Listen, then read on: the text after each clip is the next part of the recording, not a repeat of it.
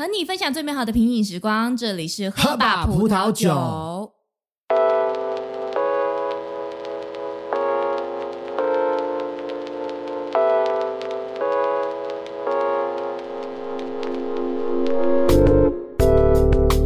和你一起共享最美好的品饮时光。这里是喝吧葡萄酒。好，今天又是我一个人来 solo 啦。然后。诶，上次 solo 应该是也是从四五十集左右吧，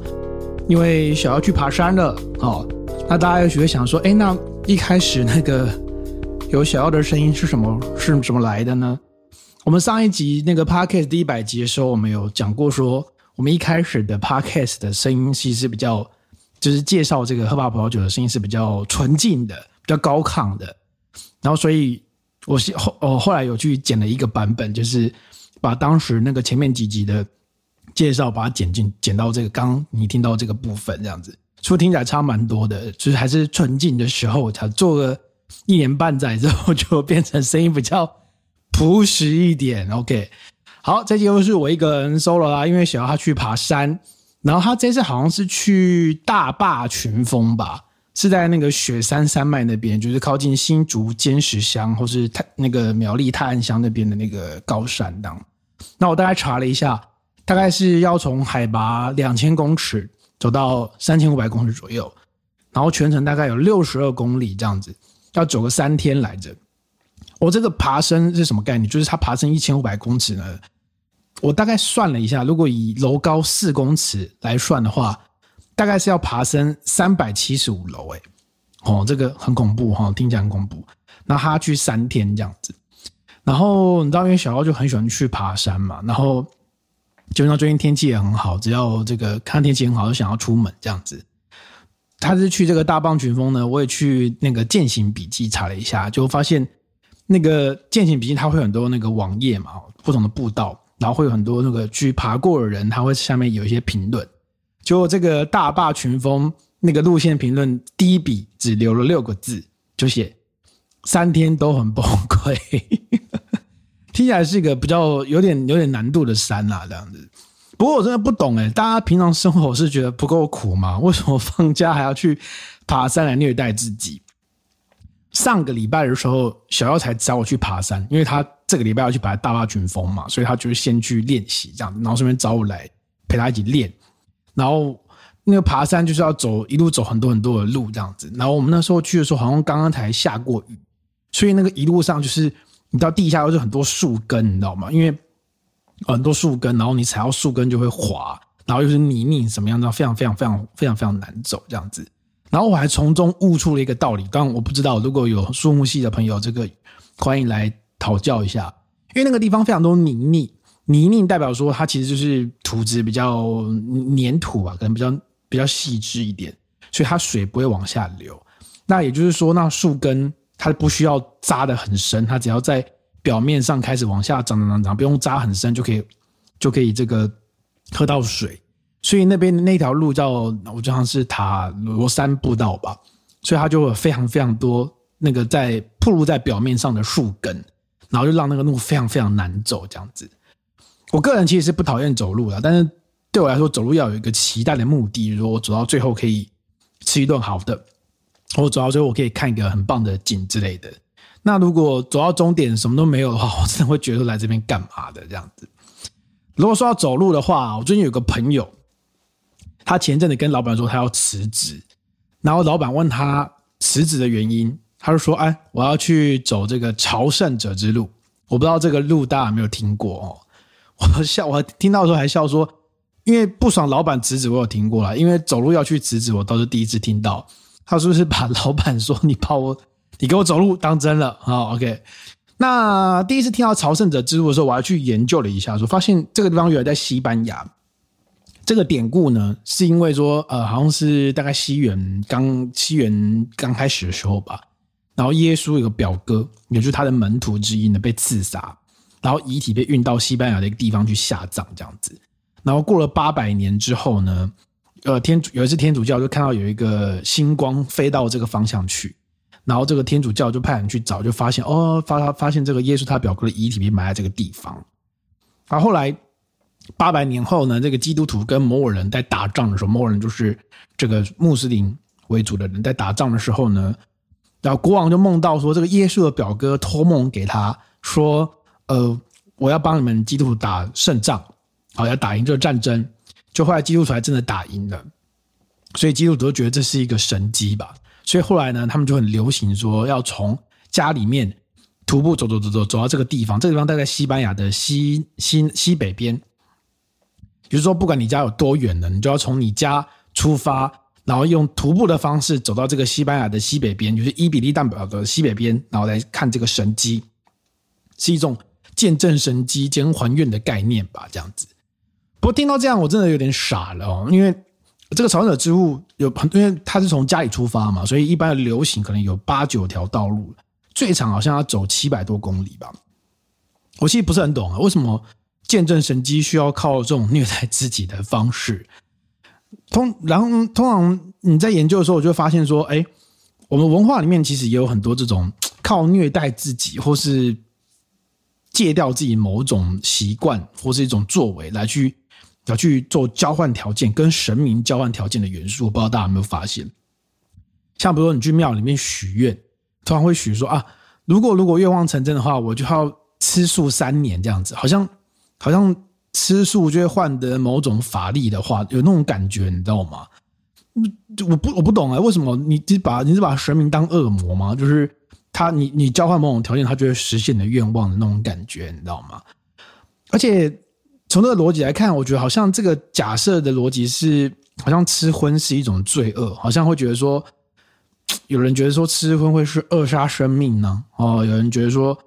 生产肉类会增加比较。多的碳排放之类的问题，就是这些基于环保的理由，大家吃素。我觉得这个理由听起来真的蛮荒谬的。就是如果如果如果吃素的人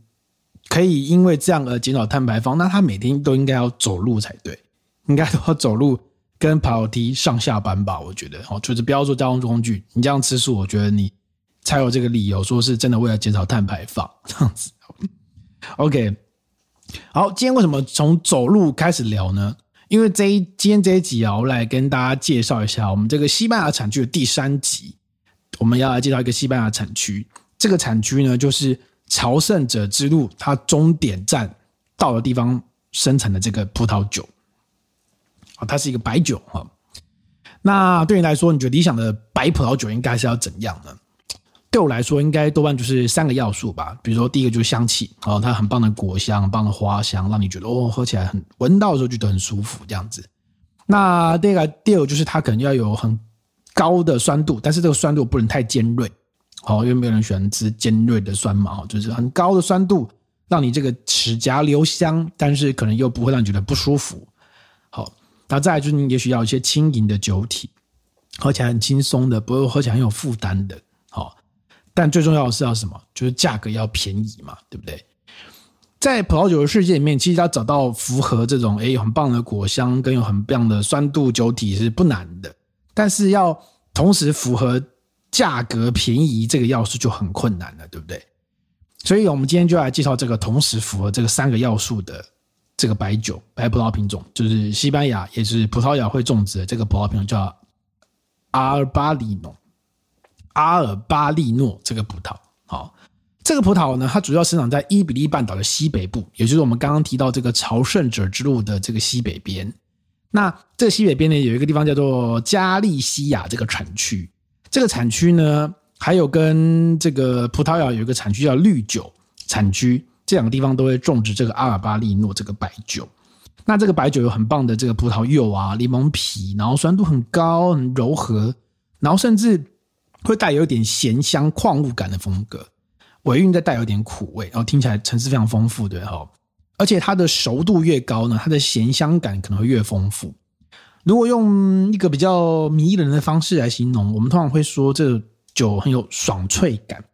好，很像你知道你像喝到酒，好像吃到一些什么东西的感觉，并不是说你真的口感是怎么样，而是那个风味让你觉得说，哦，我好像刚刚吃到一个。咸咸的东西有带有一点这种这种这种风味感，好，OK，就是在西班牙的加利西亚跟葡萄牙这个绿酒产区都用这个阿尔巴利诺葡萄酿成的白酒。我先介绍一下什么是绿酒哈，就是葡萄牙这个绿酒呢。绿酒在葡萄酒在葡萄牙呢是一个法定的产区。那这个绿呢，它其实指的是青色的意思，就相对于相对于成熟的葡萄的的那个相对词哈，所以它并不是指它是真的是绿的，跟绿色没有关，是跟熟度有关。那为什么这个地方会做叫绿酒呢？是因为这个地方专门生产那种酸度高、熟度低的红白酒，那特别是白酒比较多。原因是因为，因为这边已经是呃伊比利半岛的西北部，已经靠海了哈。那靠海就是海洋型气候嘛，它会很多雨水啊。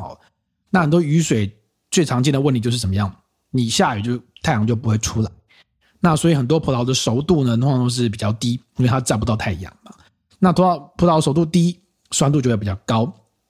所以通常这样的情况酿出来的白酒，大概酒精浓度大概就是八到十一点五趴左右。好，那这里这个这个酒精浓度，并不是说它没有发酵完全哦，并不是说它没有把糖分都发酵完，而是因为它本身的糖分就不高。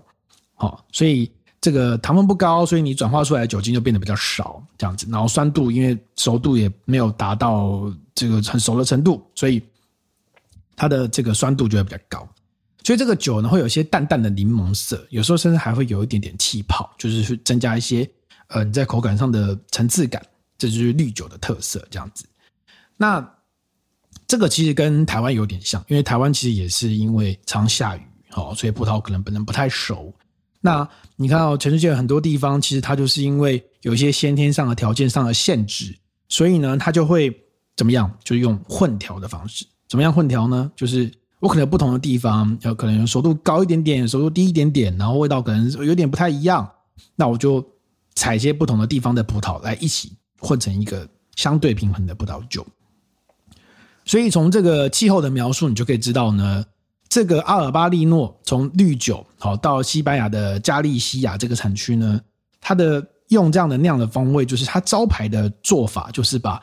熟度比较足够的阿尔巴利诺跟比较不足的阿尔巴利诺混酿，然后如果你有呃酸度比较低的，我就可能用比较熟度比较差一点的葡萄加进去。那如果想让它有一些多一些熟成的，啊不是熟成，就是多一些这个成熟的香气呢，就可以再加一点，呃可能也许气候稍微更暖一点点的，啊雨量比较小一点点的地方的阿尔巴利诺，这都是相对的哦，来混在一起。所以我们就可以知道说。这个阿尔巴利诺的这个白酒，其实它考验的是当地的酿酒技术，也就是说你要怎么去 blend，怎么去 blending 这个东西，这样子。OK，这个阿尔巴利诺呢很有趣哦，这个这个品种啊，一开始就是开始慢慢被大家注意到的时候呢，因为它的风格会让人家觉得说，哎，好像跟德国的利斯林有点像，所以一开始大家都觉得它是一个德国利斯林的变种这样子。然后还有人说啊，可能就是因为你知道很多朝圣者。走路到这边来，然后也许有人带了一些葡萄的葡萄枝，好，葡萄枝枝葡萄树带来这边种，好，所以大家可能觉得说可能是德国带过来的吧。但后来，后来大家基因检测发现呢，其实一点关系都没有，它就是一个源自于伊比利半岛的原生种这样子。OK，这种重视那种年轻新鲜果香的风格的这种。阿尔巴利诺白酒呢，它多半都是用这个不锈钢槽发酵，然后就是因为你不不想要太多橡木的味道嘛，你你就干净的东西不要弄脏脏的哈。那酿成之后呢，都赶快装瓶，赶快喝，就是新鲜的风格。不过近年开始，因为有一些酒庄开始慢慢尝试，让他说，那如果我把它放在橡木桶里面培养，也许三个月、六个月，然后会不会有比较不一样的层次风格呢？或者说？它在发酵的时候，如果我用橡木桶发酵，会不会就是增增加一些复杂的风味？当然，你知道用到橡木桶，好，橡木桶现在已经要到一千欧一个了，好，一千欧至少一个了。因为橡木桶的酒就会比较贵了，哈，这是实实际的问题。不过，阿尔巴利诺这个葡萄目前的酿造的趋势来看呢，其实跟橡木桶合在一起成果都不是太好，还是比较希望走它这种年轻、新鲜、果香意饮的风格这样子。我们刚刚还有提到说，阿尔巴利诺有个重要的要素，还记得吗？就是还有很棒的香气，啊，花香果香，有些咸香感，然后喝起来很轻盈，酸度也不会太尖锐，但价格要便宜。那阿尔巴利诺最关键就是它价格真的很便宜哦，而且它在台湾能够买到的价格大概六百块左右，就能够买到非常好喝的款式。对，非非常推荐大家去找一找。好，那有一个我们刚刚提到阿尔巴利诺呢，它其实有一些身世上很很很就是被大家臆测的地方。它还有一个故事就是这样，因为它生长在这个伊比利半岛西北部，是比较雨水比较多的地方。那看起来它比较能够适应这样的气候，但是后来呢，这个酒农也发现说，如果把它种在稍微炎热一点的天气呢，它也能够抵抗，所以它其实适应的方式还蛮蛮蛮能够适应不同的环境。后来澳洲人看到了这一点，就把这个大量的阿尔巴利诺拿回去种植。知道澳洲人就是喜欢去，就他们在殖民嘛，他们在拓展他们新的土地，所以就找很多葡萄酒品种去。就后来 DNA 技术演进啊，他们就开始检测说，哎，我们到底这个当时拿回来的阿尔巴尼诺是什么东西？就拿去测，发现这根本不是阿尔巴尼诺，哦，是另外一个葡萄品种，这样就从头到尾就种错了，啊，种错了。OK，那我们刚刚提到了阿尔巴尼诺的产区有西班牙、有葡萄牙，那西班牙呢有一个最有名的阿尔巴利诺的小产区，就在这个加利西亚的下面，好，这个小产区叫做下海湾，好。如果是以西班牙文翻译的话，大概叫做里亚斯拜萨斯这个产区，这个好名字蛮长，叫 R I A S B A I X A S，然后蛮长的一个字。那这个产区呢，呃，近年呃讲到阿尔巴利诺，一定会想到这个产区，所以这个产区的风格非常的越来越受到大家注意。这里的这个产区可以生法定可以规定出，它可以种十几种葡萄来酿酒，哦，这十几种。但是事实上，这个产区百分之九十五都是种阿尔巴利诺。你看这个这个品种有多多讨喜，好。那这个那这个下海湾这个产区呢，这一带也是全西班牙最重要的生蚝的产地，好，它也是全欧洲最大的鱼市场的所在地哦。像什么甜虾啦、鱼货啊，还有龟煮，你把不知道知不知道龟煮？就是妈祖也有那种龟煮，哦，就是。用用很很重口味料理去炒过那种龟煮，那所以这样你就知道，洛伊地酒配地餐的逻辑，阿尔巴尼诺其实最适合的搭配就是什么？生猛海鲜。哦，这这个是跟台湾有点像，对不对？就是渔港旁边那种生猛海鲜，刚捞上来的，刚渔船刚捕回来的海鲜，搭配这酒是最棒的。那这个产区呢，其实蛮迷人的哦，就是。我大概去搜寻一下，去 Google Map 去看一下那边的环境，就是一个非常漂亮的小港口。那这个小港口呢，旁边有非常多的海鲜小餐厅。那这些餐厅有些是没有招牌的，有些是没有菜单的，哦，就是很西班牙式那种敷衍去油的风格。那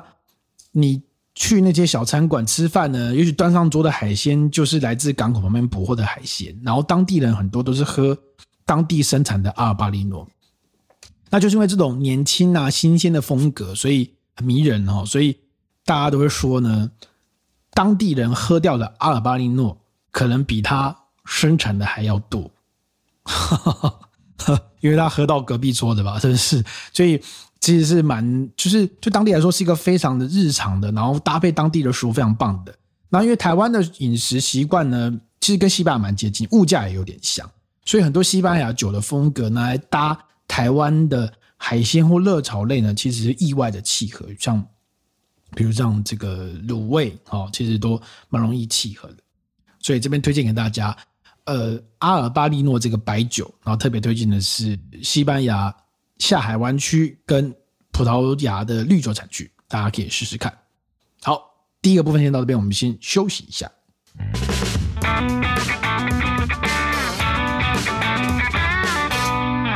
好，第二个部分呢，要来跟大家聊一下我最近在玩什么。我不知道大家最有现在还有没有人在玩音乐类的游戏啊？以前好像有一阵蛮红的，你知道吗？就各种音乐，然后你要跟着节拍去打这样子。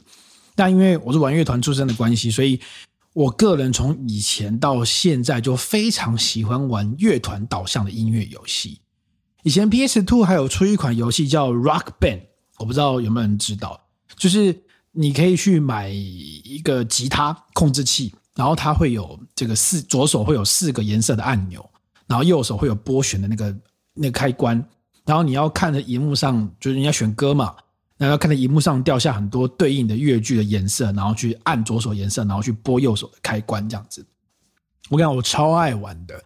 很多游戏，那个游戏就是会挑战很多不同的歌曲，然后每一个你每就是你不同闯关拿到某些分数之后，就开始结就会开始推进，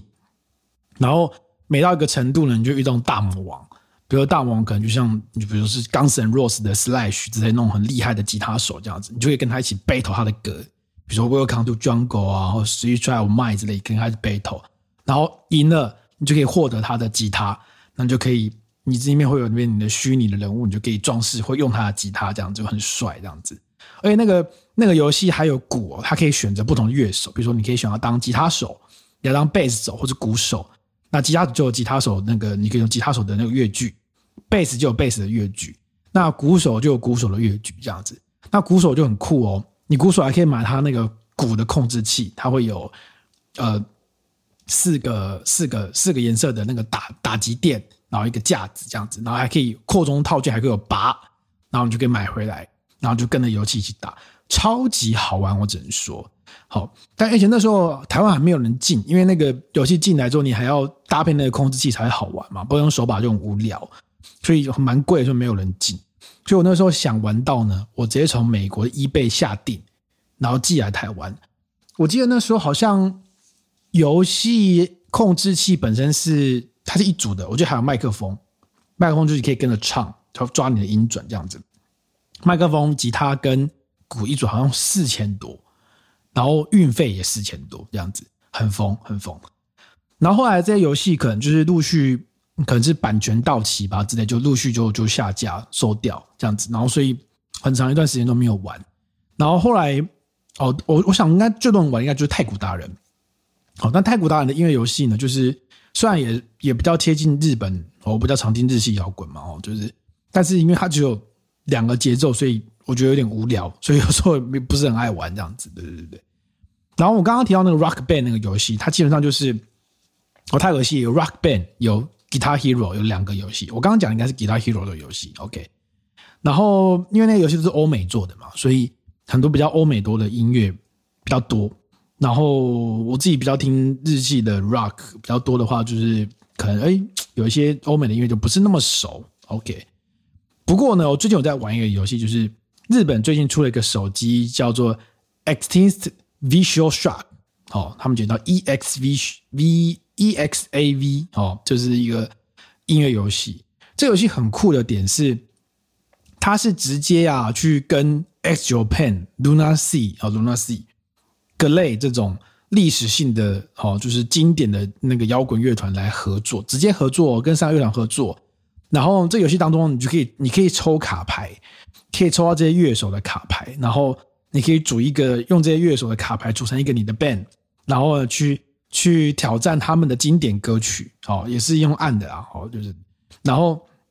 这些卡牌呢，它会也有特殊能力，比如有人会加分啊，有帮你补能量或干嘛之类，你可以组一个自己的乐团。然后在玩游戏的游戏的时候，当然这有这个游戏的歌曲就是这些三个这三个乐团里面他们的歌，诶，都是一些 live 的版本哦。所以你在玩的时候呢，这些乐团就是你的那个游戏的背景，就是这些乐团在 live 时候的画面，这样子，就是一个很很有 feel 的一个一个音乐游戏这样子。OK，就是可以挑那些经经典的歌曲啊。而且这个游戏很很有趣，是它不是只有让你玩音乐而已，它还跟卡牌游戏结合在一起，比如说卡牌有等级啊，然后每个乐手会有不同的卡面，比如有四颗星的、有三颗星的、两颗星的，你要抽牌，然后你要透过玩游戏的这个进度去修炼之类的。哦，然后比如说他也会引导你去挑战某挑战某些任务，比如说能不能够把这首歌这个 full combo 啊，或者或者 all perfect 啊之类的。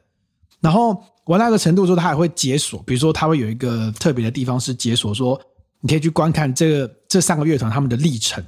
好，就是跟过去怎么样，然后中间怎么样，这个历史的一些影片之类的，然后你去解锁。然后它会有乐手的休息室，就是你组了个乐团，然后那个这些乐团的这个乐手的 Q 版就在你的休息室上，然后你就可以用玩游戏的获得的钱去装饰你的休息室，比如买吉他、买海报或干嘛之类的，哦，做的蛮到位的啊，就是说蛮细心的。不过。有几个地方美中不足的地方是，每一首歌它大概就只有给你玩半首左右，因为他可能怕说，哎，我一下给你玩个四分钟，搞不好大家玩不完那么久，哈，对不对？然后另外一个美中不足就是它其实没有分乐手，所以你每一个进它就有分难度，得有五四个难度，从 easy 到这 expert，好。那所以有时候难免会让你觉得说，哎，好像如果可以换个乐手的话，好像从不同切角上，也许蛮好玩的这样子。就我最近大概一天只要有空，稍微一个五分钟十分钟的空档，就会来玩一下，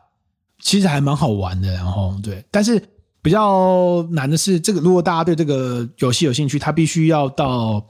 就是你要切换商店到日本的这个 Apple Store 才能够下载这样子。OK，讲到乐团呢、上我就想到说，上次在 Podcast 的一百集的时候呢，我们有聊到说，我曾经写了某一首歌的某句歌词是来自于小妖，他曾经出车祸啊，骑摩托车出车祸，然后就是跟地面摩擦，然后露出骨头的这个故事，这样子的哈。我今天想到他不在嘛，那我今天就来首播一下，放一下我写的这首歌。好，这首歌歌名叫《鲜红汩汩》。这个汩呢，就是三点水，在一个日历的日，就是水在流动的意思。当时写这首歌呢，是描述说，呃，因为你知道，他他他写的是一个车祸发生的瞬间啊、那为什么从那个视角上切入呢？是因为当时在创作的时候，我就想说，哎，我们常看很多新闻，常常都是说，呃呃，这个。发生事情，这个当事人就是他，比如才刚买房子啊，刚结婚啊，刚生小孩啊，怎样怎样怎样，然后没多久就怎样怎样讲，就常常在讨论这样的切角。那我就在想说，那如果我用发生车祸之后的那个瞬间，就是快要挂掉的那个瞬间，但还没挂掉，快要挂掉但还没挂掉那个瞬间，来去回想，如果。回去来去回想过去发生的事情，那是会一个怎么样的视角？就有点像跑马灯，我不确定啊，大概有点像这种感觉啊。所以当时我就用这个切角创作了一首蛮 rock 的东西的歌，叫《鲜红汩汩》。那这首歌曲是我写的，词呢当时是我跟小姚一起写，所以有些东西是他的想法，有的我也是我的想法。那编曲的部分呢，就是由我跟我们在故事开瓶期曾经邀请过的这个四分卫的鼓手冠毅来编，然后。所以呢，呃，就应该很少在网络上公布，所以我想说，哎，今天就当做是一个节目的小彩蛋吧。OK，好，那这个节目的最后呢，我们就来听一下这首《鲜红姑姑》啦。今天这集就到这边，如果有喜欢我们的话，欢迎到 Apple Podcast 给我们五颗星推荐。我们现在 YouTube 上呢也有我们的影片喽，然后如果有任何意见反馈，可以在各个各个频道上给我们意见，好不好？好，今天这集到这边了，谢谢大家，我们下礼拜见。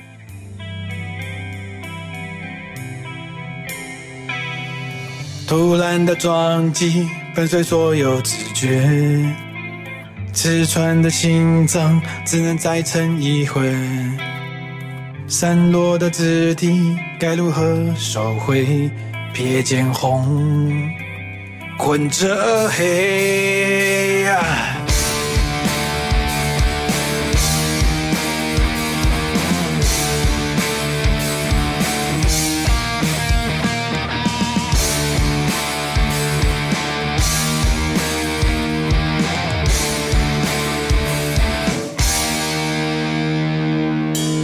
好像很痛，张不了口呼救，想爬起却抬不起手。他们议论看见白色的骨头，泥沙或者血肉。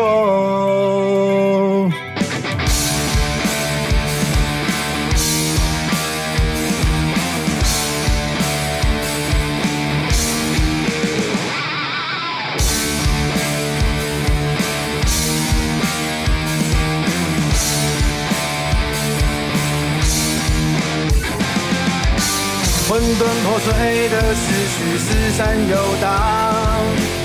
滚烫黏腻的鲜红汩汩流淌。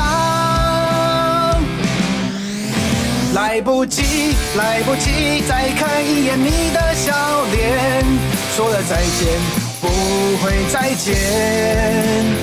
如果知道没有明天。昨天的我会不会主动一点？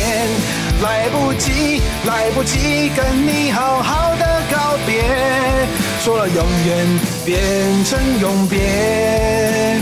不过知道没有明天，今天的我一定会勇敢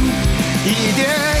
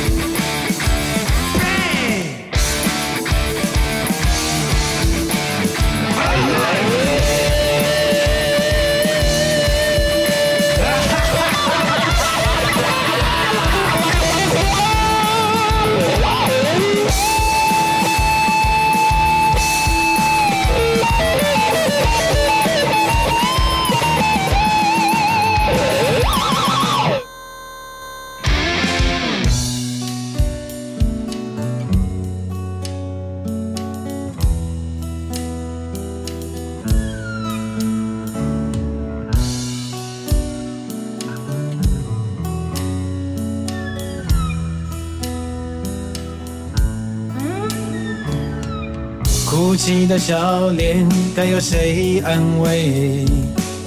疲惫的肩膀，是否有人能体会？一起走过的山水依然很美，拥抱的温度却渐渐消退。来不及，来不及再看一眼您的笑脸。说了再见，绝不会再见。如果知道没有明天，昨天的我会不会主动一点？来不及，来不及跟你好好的告别。说了永远，其实不想永远。望着天空，用尽力气许愿，祈祷你。一切都实现。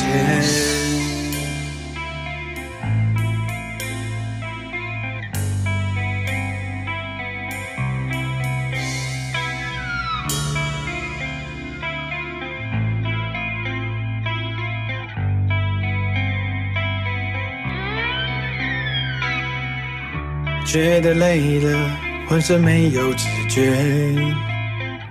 闭上眼睛，看到你的笑脸。